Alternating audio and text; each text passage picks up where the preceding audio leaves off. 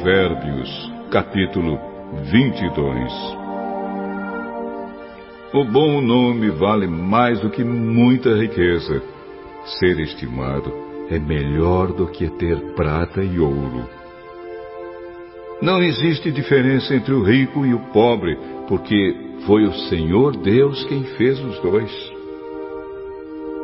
A pessoa sensata vê o perigo e se esconde, mas a insensata vai em frente e acaba mal.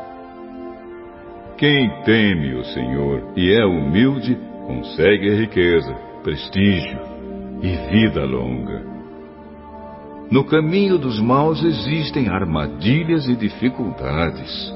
Quem dá valor à vida se afasta deles. Eduque a criança no caminho em que deve andar, e até o fim da vida não se desviará dele. Os ricos mandam nos pobres, e quem toma emprestado é escravo de quem empresta. Quem semeia a maldade colhe a desgraça e será castigado pelo seu próprio ódio. Quem é bondoso será abençoado, porque reparte a sua comida com os pobres. Mande embora a pessoa orgulhosa e acabarão os desentendimentos, as discussões e os xingamentos. Quem ama a sinceridade e sabe falar bem, terá a amizade do rei. O Senhor Deus está alerta para defender a verdade e atrapalhar os planos dos mentirosos. O preguiçoso fica em casa e diz: ah, Se eu sair, o leão me pega. O adultério é uma armadilha onde caem as pessoas que o Senhor detesta. É natural que as crianças façam tolices, mas a correção as ensinará a se comportarem.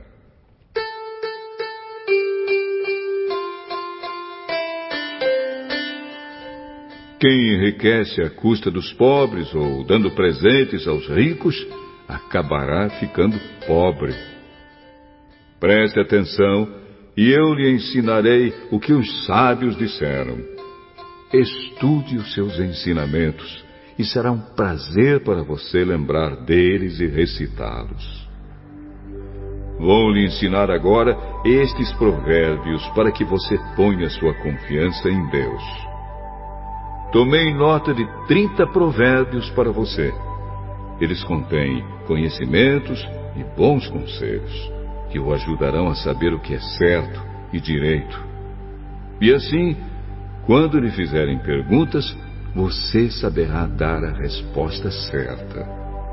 Primeiro, não tire vantagem do pobre só porque ele é pobre, nem se aproveite daqueles que não tiverem quem os defenda no tribunal, pois o Senhor defenderá a causa deles e ameaçará a vida de quem os ameaçar.